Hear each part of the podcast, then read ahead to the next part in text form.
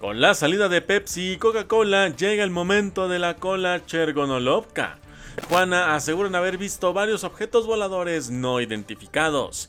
Y finalmente, un hombre recibió su merecido tras agredir a una mujer. Digo Guadarrama y sean bienvenidos a su podcast Yo Opino, en donde desde la perspectiva de su servidor le traigo notas curiosas, interesantes y pendejas del día a día. Así que pónganse cómodos y disfruten, porque aquí comenzamos.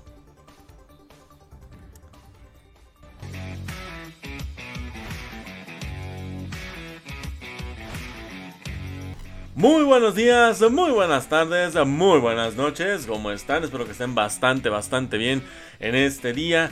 En este ya jueves 30 de junio se nos ha ido el sexto mes del año y como se los dije, en el momento que parpadeemos ya estaremos diciendo Feliz 2023, hijos de su pez. Espero que estén bastante bien en este día, que se la estén pasando bien desde la oficina, desde el trabajo, desde su casa, donde sea que me estén escuchando.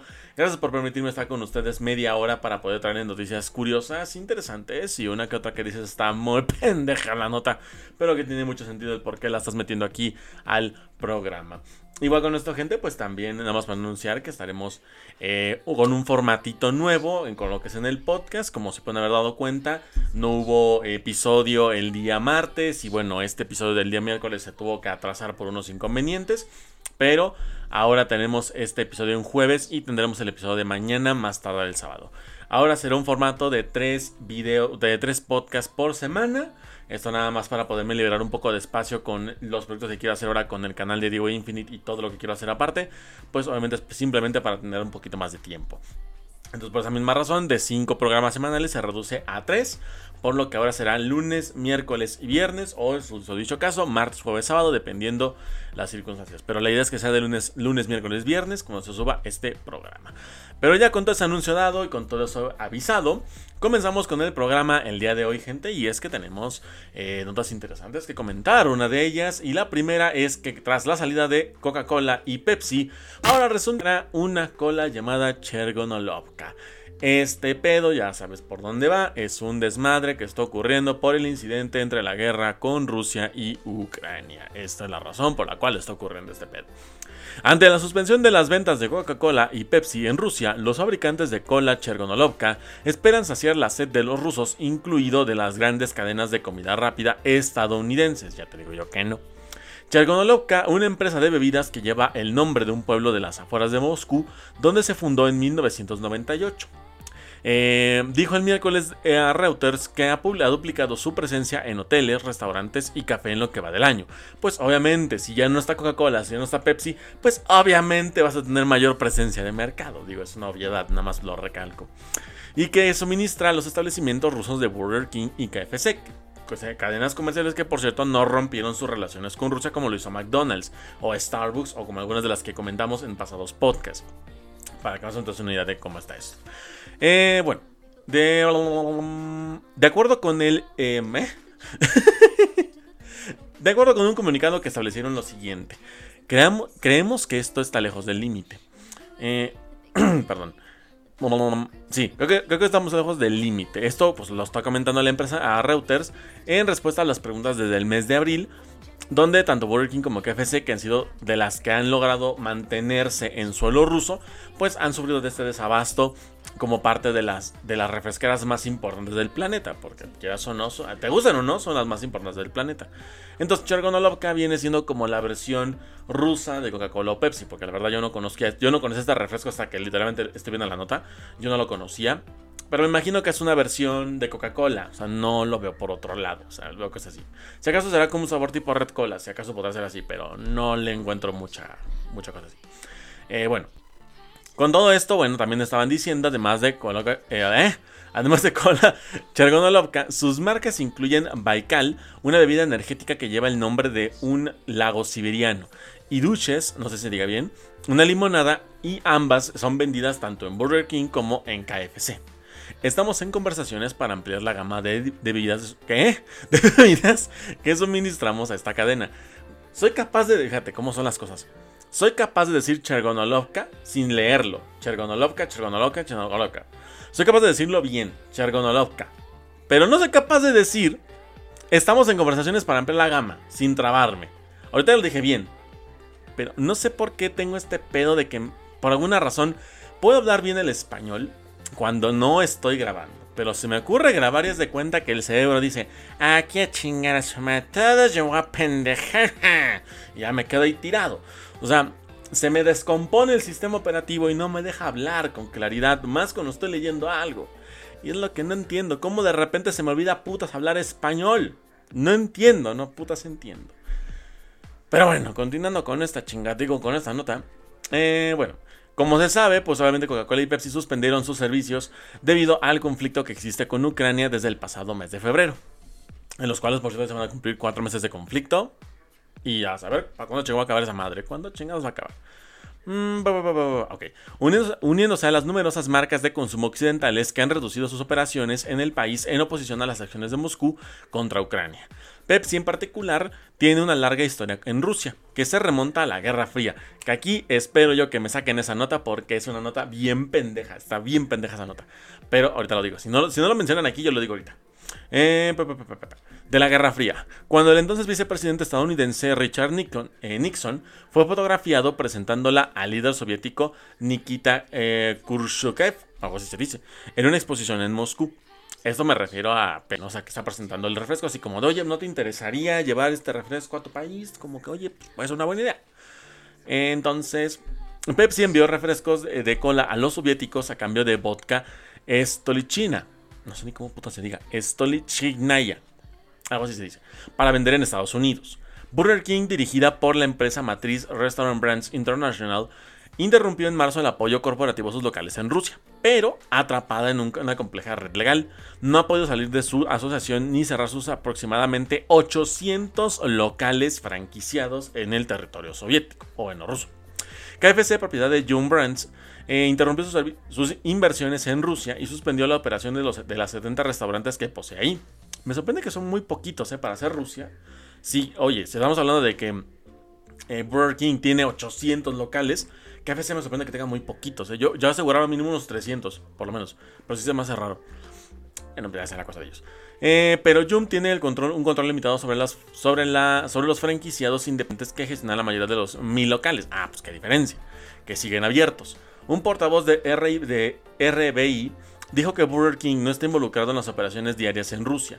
June Brands no respondió de inmediato a una solicitud del comentario. Pero con esto prácticamente están dando por hecho de que está, está cola está aprovechando todo este hype de que no está Coca-Cola ni Pepsi, ¿no? Está aprovechando como la oportunidad. Entonces dijo, bueno, voy a meter mi, refresco, a ver qué tal pega con los rusos. Sirve que es un producto nacional, fomentamos el apoyo de la economía. Entonces, pues de alguna manera saldremos ganando todos los rusos, ¿no? Yo quiero pensar que así piensan ellos, quiero pensar. Pero en ese contexto lo ponemos así. Ahora, con la nota que estaba diciendo hace un momento con respecto a Pepsi y la Unión Soviética, se cuenta que durante la Guerra Fría, Pepsi recibió una flota naval y esto creo que fue con un intercambio eh, que convirtió a, Pepsi en una de las flotas marítimas más poderosas del mundo. O sea, literalmente Pepsi tiene una flota naval. O sea, te hablo de que tiene destructores, tiene submarinos, tiene acorazados. O sea, tiene barcos de guerra, no son barcos mercantiles, son barcos de guerra. O sea, y Pepsi tiene, es la única empresa refresquera que los tiene. Y lo convirtió durante mucho tiempo en una de las armadas navales más poderosas del planeta. Esto fue como un intercambio, porque en esos tiempos creo que por la, situación de guerra fría y todo esto, había como que crisis o algo así había. Entonces como que Pepsi se puso guapo con, la Unión Soviética, dijo, ah, pues mira, te, envió mercancía, te envió recursos, y bueno, ¿cómo te pago yo Unión Soviética? Te puedo haber pagado con, los rublos, creo que, creo que es la moneda rusa, los rublos. Creo que te puedo haber pagado con eso, te puedo haber pagado tal vez con especias que necesitas para tu refresquera, te puedo haber pagado con algo diferente, no te puedo haber cobrado aranceles tal vez, o algo por el estilo, ¿no? O tal vez, ¿sabes qué? Yo pongo dinero para que tú pongas tus fábricas, yo las financio, yo hago todo y tú nada más vienes a traer a tu personal o me capacitas al personal y todo lo ponemos nosotros. No, sino que su idea lógica fue como de, oye, pues si le regalamos una flota naval a estos güeyes, ¿Crees que habrá algún pedo con eso? Y no, pues yo no creo que Nowski, yo no creo, yo no creo Nowski. Entonces dices, te regalaron destructores, portaaviones, bueno, submarinos, este, barcos de guerra. yo creo que si el dueño de Pepsi en ese entonces hubiera sido un poco más malicioso, no descartes ataques navales a fábricas de Coca-Cola, ¿eh? No descartes. En una de esas aprovechan y dicen, ah, pues son barcos soviéticos. Pues yo digo que son de, son de ellos. Yo me desligo de los ataques y yo digo, no, pues son soviéticos ahí. Ustedes se roban sus pedos allá. Yo me quedo acá tranquilo, chingándome mi, Pepsi tranquilamente con unas papitas. No sé cómo puede haber sido, pero es una historia cuando menos curiosa. Porque es una de las tantas historias este, de la, que dejó la Guerra Fría. Que dices tú, no tiene nada que ver con el conflicto, pero que sí fue como de ¿Por qué? O sea, ¿por qué lo hicieron? O sea, ¿con qué fin dijeron, es buena, va a ser una buena idea? De mí acuérdate, va a ser una buena idea pagarle a Pepsi con una flota naval. De mí te acuerdo, va a ser una buena pinche idea. Seguramente ese cabrón acabó colgado de los huevos. No sé qué le habrá pasado al güey que se le ocurrió esta idea. Pero para mí creo que es una idea que si yo como fuera líder de la Unión Soviética, no lo hago. Es como de, güey, le estoy dando barcos a una empresa occidental. Imagínate que salían con los, con los americanos Dicen, ¿sabes qué? Préstame tus barcos un ratito, préstame tus submarinos. Nada más quiero como que hacerles una limpieza y una tuneada. Resulta que los, y resulta que los agarran para investigar cómo son por dentro, por fuera y encontrarles los puntos débiles a los barcos para poder destruirlos más fácil. Entonces digo, yo creo que ese güey que se le ocurrió esa brillante idea la han de haber colgado de los huevos o le han de haber metido un cigarro en el ojo, pero no sé qué chingados eh, se le ocurrió entonces a la Unión Soviética. Pero con este tema en particular, a mí personalmente creo que Rusia sí se va a ver, ¿eh? sí se va a beneficiado por el tema de que es un producto nacional que se vende dentro del territorio. Entonces, de alguna forma, estás incitando a Rusia a que dependa más de sus recursos nacionales. Obviamente, un país no puede depender al 100% de sus recursos naturales o de sus empresas 100% eh, nacionales. Tiene que depender también de empresas internacionales. Debo está el caso de Corea del Norte. O Corea del Norte vive en la situación en la que vive porque es muy nacionalista o bueno, muy patriota en ese sentido, ¿no? En parte que eso que es por dictadura y por un régimen muy, muy ojete, pero si te das cuenta es un consumo muy patriota de que todo lo que se consume viene de Corea. Claramente hay cosas que sí vienen del extranjero pero llegan de contrabando, llega todo bajo el agua. Pero claramente Corea del Norte sí recibe productos, como es el caso de México. México le exporta muchos recursos primarios, como semillas, eh, maíz y todo este pedo, se los exporta. A pesar de que Corea del Norte tiene como este sello de que nada entra y nada sale de Corea, realmente sí lo tiene. O sea, es simplemente cosas que son más, más pequeñas, pero realmente Corea del Norte también depende de esto. Entonces Rusia también va a hacer esto mismo. Va a tener sus marcas nacionales que van a empezar a crecer conforme avance el conflicto. Y pues obviamente van a empezar a desplazar a las empresas occidentales. Que al final de cuentas, si tú quieres, es un buen golpe para decir, ¿sabes qué? Ya me estoy desligando, me desligo de Estados Unidos y de sus marcas occidentales. Y de alguna manera es como que ya me voy recuperando, hago lo mío y de, alguna forma, si lo quieres pensar así, puede ser un ganar-ganar a largo plazo. Pero ya eso será cuestión de ver otro panorama. Pero gente, deja de hacer en comentarios tu opinión con respecto a esto. ¿Qué opinas? ¿Qué te parece? ¿Cómo lo ves? ¿Qué piensas que puede pasar a largo plazo? Déjamelo saber aquí abajo y lo debatiremos a gusto. Y pasando a otro tema, gente, vámonos con la segunda nota del programa. Y es que tenemos un testimonio que ocurrió en Tijuana, México. Y es que en los últimos días, seguramente si tú te enteraste también, pues se descubrió que tanto en Tijuana, Rosario, Baja California y en la comunidad de en la ciudad de San Diego, en California, pues hubo varios avistamientos de objetos voladores no identificados, los llamados ovnis. Nuestros platillos voladores o nuestras luces brillantes en el cielo han vuelto a ser acto de presencia y es que testigos aseguran haber visto ovnis en Tijuana nuevamente este fenómeno de las luces sobre el cielo, esto ocurrió durante el Océano Pacífico en las zonas de Tijuana, Rosarito en Baja California y así como en la ciudad de San Diego, California, en los Estados Unidos. Este, este evento se llenó de cientos de fotografías y videos que se compartieron a través de redes sociales, convirtiéndolo en un tema de tendencia durante más de 6 horas, tanto en nuestro país como en la Unión Americana.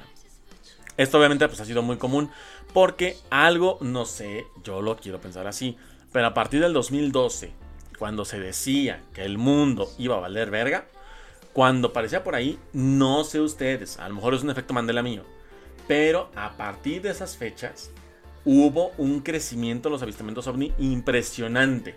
O sea, los avistamientos ovni empezaron a crecer en avistamientos impresionante. O sea, cada vez había más registros, más videos, punto falsos, punto reales, medio falsos, medio verdaderos, como tú lo quieras plantear. Pero el incremento que hubo de videos y fotografías donde te, decían aquí están objetos, aquí están los ovnis, incrementó después del 2012. Después de que supuestamente llegara el fin del mundo con el, con el calendario de los mayas. A partir de ahí empezaron a crecer. Entonces ha llegado mucho contenido de esto y es algo bastante interesante de cómo este tipo de objetos se hacen cada vez más presentes. Tanto en, en, ciudades grandísimas, pueden ser ciudades como San Diego, como Tijuana, que son ciudades muy grandes, o incluso en lugares más pequeños, como el Rosarito, que es un lugar que dices tú, ah, pues es una ciudad, pero puede ser un pueblo más grande. Puede ser un pueblo grande, una ciudad pequeña, una ciudad mediana. O sea, eso pudo haber pasado aquí en Tijuana, como pudo haber pasado aquí en la Ciudad de México, como pudo haber pasado en Moscú, como pudo haber pasado en, no sé, en... Eh, se me fue el pinche nombre. Como pudo haber pasado en Roma, o no sé. Puedes poner mil y un ciudades que me puedes decir ahorita, y ocurren. Y es algo bastante, bastante eh, interesante cómo esto se está proyectando a algo más que dices tú. Ya estamos yo así, ¿sí? no es que así más chiquito que esta unión de dedo y, de dedo y dedo. Yo creo que estamos a nada de que nos digan, ¿sabes qué? Los alienígenas sí existen, son así, se ven así, vienen de tal lado, estas son sus sanciones y bla, bla, bla, bla, ¿no? O sea, es muy, muy, muy interesante esto. Digo, ¿cuántos de nosotros no queremos? Porque yo a mi personal, yo yo, tengo la creencia y la teoría perfectamente dicha de que para mí sí es cierto y si me quieres contradecir vengo y te rompo la madre, pero para mí la vida extraterrestre sí existe. Y eso lo digo por pura probabilidad numérica. Es imposible que entre tantas estrellas, galaxias, sistemas solares, planetas, todo lo que tú me digas que contenga el universo conocido, no es posible que seamos los únicos en el universo. Es, es, es, es matemáticamente imposible. Es matemáticamente imposible que no exista vida fuera de la Tierra. Es prácticamente imposible eso. Tiene que haber vida en otro planeta. De hecho, hay muchas teorías que hablan de que el ser humano no, viene no es de la Tierra, sino que viene de fuera de la Tierra. Más allá de que digas, tú, ah, por asteroides porque trajeron diferentes elementos, componentes, no. Sino que tal cual nuestro origen es fuera de la Tierra, es fuera de aquí. No venimos, no somos como una, una evolución 100% del mono. O de, en ese caso, nuestros antepasados. Somos sapiens, somos erectus y demás. Sino que somos un añadido a esa evolución, que alguien aceleró el proceso evolutivo de nuestros antepasados. Es una teoría que se maneja, entonces. O es algo que por ahí puedo decir yo, creo firmemente en la vida extraterrestre, creo que sí existe. Llevan con nosotros tiempo, tal vez sí, tal vez no, pero creo que la vida extraterrestre sí existe y de ahí no me sacas. Entonces. Entonces, en estas imágenes se observa la presencia de esferas luminosas y a una altura considerable por arriba de los cerros de la zona, que en primera instancia eran tres luces, y pasados los minutos se alcanzó a mirar cuatro y hasta seis objetos eh, voladores no identificados. Una de las principales características de esas luces es que se apagaban y prendían de nuevo. Llegó un momento donde estos descendieron a tan solo unos metros del agua del océano que permitió que su intensidad lumínica fuera mucho más potente además de que se reflejara con mejor detalle sobre el nivel del mar. Al cuestionar al personal del Aeropuerto Internacional de Tijuana, que no desean ser identificados, confirmaron que no tenían ninguna notificación de operaciones de entrenamiento militar por parte del ejército mexicano o de Estados Unidos. No sabemos qué fue eso que apareció. El reconocido investigador de Tijuana, Dino de Labra, eh, nos afirmó en, afirmó en entrevista que podría tratarse de una especie de, eh, de codificación numérica que contendrá algún tipo de mensaje sobre el futuro de la humanidad. ¿Ok? O bien sobre el deseo de contacto por parte de, entidades ajenas a nuestro mundo, que tiene más sentido esta segunda. Así también el la testigo Eva Guzmán, que vive en playas de Rosarito, nos refirió, bueno, refirió a los medios que este avistamiento lo observó junto a su familia por más de 40 minutos y se trataba de un objeto que le calculó un diámetro de 5 metros, aunque tampoco eran tan grandes, pero tampoco eran tan chiquititos. Entonces, así pues, eh, ahí está muy bien. Bueno, eh, Vale, con esta. De acuerdo con los testimonios, estos tres ovnis estuvieron muy cerca de mi casa, pero sobre el agua, y no producían ningún sonido. Esto lo había explicado, pues, cuando la estaban entrevistando, ¿no? Eh, igualmente, algunas de las fotografías que lograron captar mostraban cómo la luz de este objeto se reflejaba sobre el agua del océano. Por lo tanto, estaba realmente cerca y pudieron ser vistas por cientos de personas. Esto es algo bastante interesante porque digas tú, si son extraterrestres y quieren pasar por inadvertidos, obviamente es gente que no. Obviamente sabemos que si es un, un, ovni, no es como tal una, nave tripulada. Puede ser como lo que viene siendo nuestros, aviones casa, que hay muchos aviones que ya no están tripulados. Puede ser algo así. O sea, pueden ser unidades sentinela que son enviadas nada más a investigar o como a, revisar ciertas cosas. Y bueno, pues son objetos que son tan pequeños porque no requieren que nadie esté dentro de ellos, sino que son tripulados a distancia. Que digo, tiene mucho sentido, obviamente. Entonces, pues digamos que es una forma en la que dicen, bueno, tiene sentido. Y además de esto, pues entiende que son tan pequeños y súper rápidos. Porque son comunidades de reconocimiento. Solamente se dedican a investigar, sacar datos, checar información y nada más. No sirven para otra cosa. Claramente no sabemos bien cómo puede ser el funcionamiento porque realmente no se ha capturado ninguno. O sea, ni siquiera han, no, han derribado ninguno. Entonces, pues, realmente no sabes y nada más es pura teoría lo que especulas. Entonces, por eso que yo nada más lo comento así como tal. Pero este tipo de avistamientos son curiosos, al menos interesantes, porque sí se han, han, aumentado como tal, comparado con años anteriores al 2012, han aumentado enormemente. De hecho, hay un video, no me acuerdo, creo que fue en un pueblo de Brasil, en los años 70, 80, creo que fue, cuando aparecieron un chingo de objetos voladores, pero así a madrazos, un chingo aparecieron, que hasta hubo gente, hubo gente herida, hubo gente que murió de formas desconocidas, o sea, hubo, es un caso muy extraño que se suscitó allá en un pueblo, si no me equivoco es en un pueblo de Brasil, pero se suscitó y fue así como de, ok, este tipo de cosas hay que echarles el ojo porque sí es muy interesante y hay que ver qué puede hacer a largo plazo, pero te digo, estamos así de ya que nos den confirmado lo que muchos diríamos como obvio, que hay vida extraterrestre fuera de la Tierra. Obviamente, valgando el pleonasmo y la redundancia. Pero gente, déjame saber en comentarios tu opinión con respecto a esto. ¿Qué te parece? ¿Qué opinas? ¿Tú qué crees? ¿Es real? ¿Es falso? Déjame saber en comentarios y aquí lo estaremos debatiendo a gusto. Y finalmente, gente, vamos con la última nota del programa. Y aquí vamos a intentar desahogarnos un poco de nuestro coraje, que tal vez tengamos reprimido, y sentir un poco de satisfacción. ¿Y esto por qué? Porque ocurre que un agresor recibió su justo merecido, puesto que había agredido a una mujer. Ahora veremos la historia y cómo fue este adorable final feliz. Y es que resulta y resalta que el incidente ocurrió en Brasil, hablando de, el cual se dio a conocer a partir de un video que se publicó en redes sociales. En plena vía pública, un sujeto agredió a una mujer, mientras ella se encontraba tirada en el suelo. El hombre la jalaba del cabello. Ya con esa descripción dices tú, no sé quién eres, pero ya te quiero romper la madre, hijo de tu pinche madre. Ya te quiero cortar los huevos con un pinche corta uñas, cabrón. Ya quiero hacerte sufrir. Y esto obviamente tiene una historia. Sabemos que igual puede ser un hombre salvaje, puede ser algo, algo que puede haber pasado en algún momento. Yo, yo puedo, yo voy a votar hasta que ahorita, que, la nota a ver si nos dice como tal el por qué. Pero yo a que es un exnovio o un novio que le está pegando a su morra o un esposo pegando a su esposa. O la otra teoría es que es un desconocido que simplemente dijo, pues hoy tengo ganas de pegarle a una mujer. puede ser. Mi teoría principal es que tienes una pareja que el güey le está pegando a su, a su morra. Quiero pensar que la historia es así. Si no, la otra historia puede ser esa, que es un desconocido que dijo hoy tengo ganas de madrearme a alguien y bueno, tristemente la chava fue la víctima. Pero vamos a conocer bien esta historia. El hombre se detuvo cuando observó que un vehículo se acercó y los pasajeros bajaron del coche a pesar de que el hombre intentó huir. Los sujetos lograron alcanzarlo y comenzaron a golpearlo. Bien, bien hecho por esa gente. Eh, de acuerdo con el portal, eh, Sinfo, no sé cómo se diga, es S-W-I-S-S-I-N-F-O. Leanlo como se les parezca. Eh, aproximadamente 17 millones de mujeres brasileiras sufrieron de algún tipo de agresión. Que esto es como un dato histórico que, bueno, esto es parte de los datos que han habido a nivel mundial porque sabemos que no solo a nivel eh, local, por, por Colombia, no que me escuches, son números alarmantes. Si sumas todos los números de América Latina, pero todos, o sea, todos los números de casos de agresión públicos, o sea, los que conocemos, es un número escandaloso. Ahora junta de la gente, de las mujeres que no denuncian. O sea, de los casos que no se conocen. O sea, al de la moto, nada más quiero darle un pequeño mensajito. Ojalá que te vaya bien, ojalá que no pases por una medida importante, ojalá que tu motociclista que me acabas de interrumpir no te pasa algún accidente importante, así como de que un microbús que se pasó un rojo, no te vaya a embestir y a reventar las pelotas y a rezafar la columna vertebral y a explotarte los pulmones cuando te esté pasando por encima. Ojalá que no pase, ojalá que tengas un excelente viaje y que llegues con muy bien a tu destino.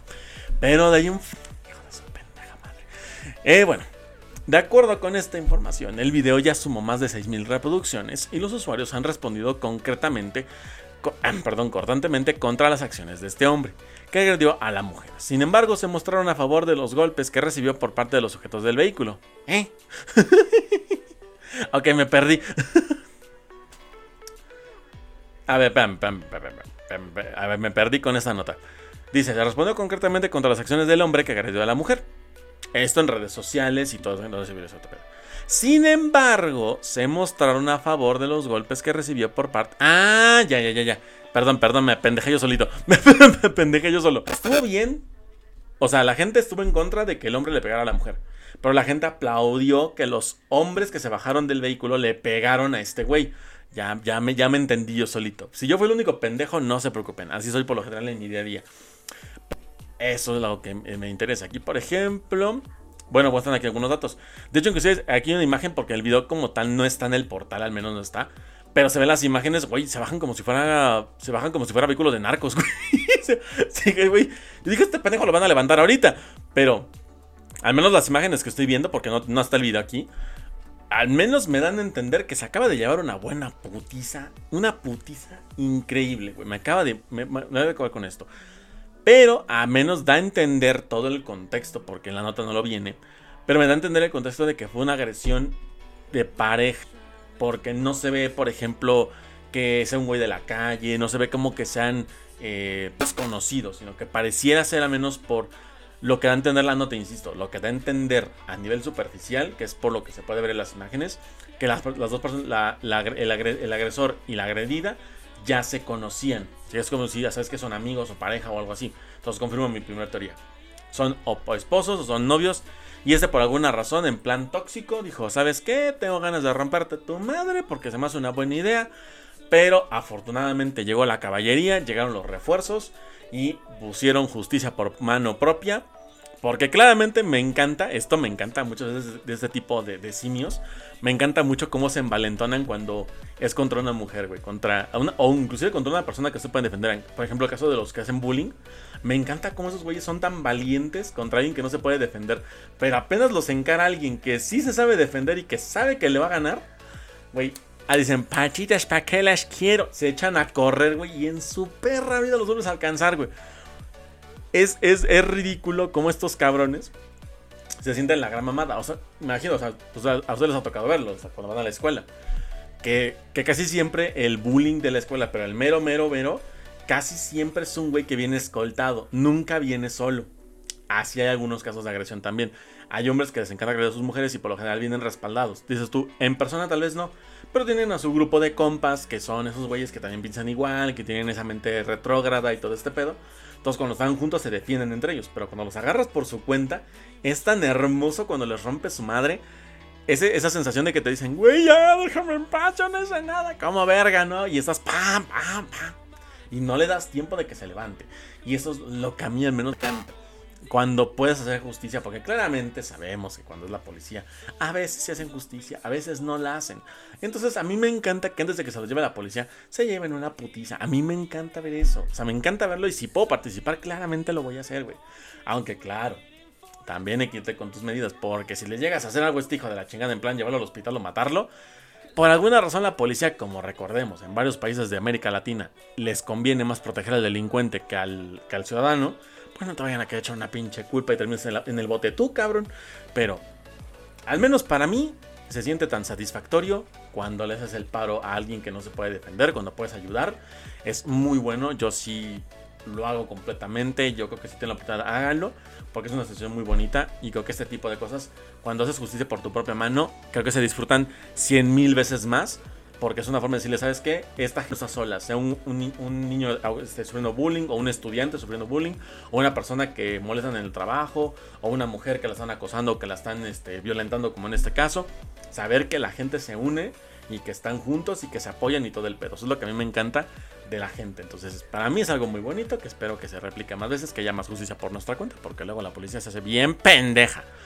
Pero gente, déjame saber en tu opinión con respecto a esto, cómo hubieras reaccionado, qué harías, cómo hubieras este, hecho todo esto. Y bueno, pues gente, hasta aquí dejamos el podcast el día de hoy. Espero que te haya gustado muchísimo. Ya saben que si fue así, por favor déjame un like, suscríbete al canal y comparte este podcast con tus amigos. Además de seguirme en redes sociales, que me encuentras en Twitter como Diego-Guadarra, en Instagram como Diego-Guadarrama con doble A. Estoy como Diego-Guadarram. Y en YouTube donde hago videos de fútbol y específicamente fútbol alemán, me encuentras como Diego Infinite. Pero gente, espero que pasen un excelente día jueves. Los estaré viendo el día de mañana, más tarde el sábado con más noticias interesantes. Les mando un fuerte abrazo. Mi nombre es Diego Guadarrama y nos estaremos escuchando hasta el próximo podcast. Bye bye.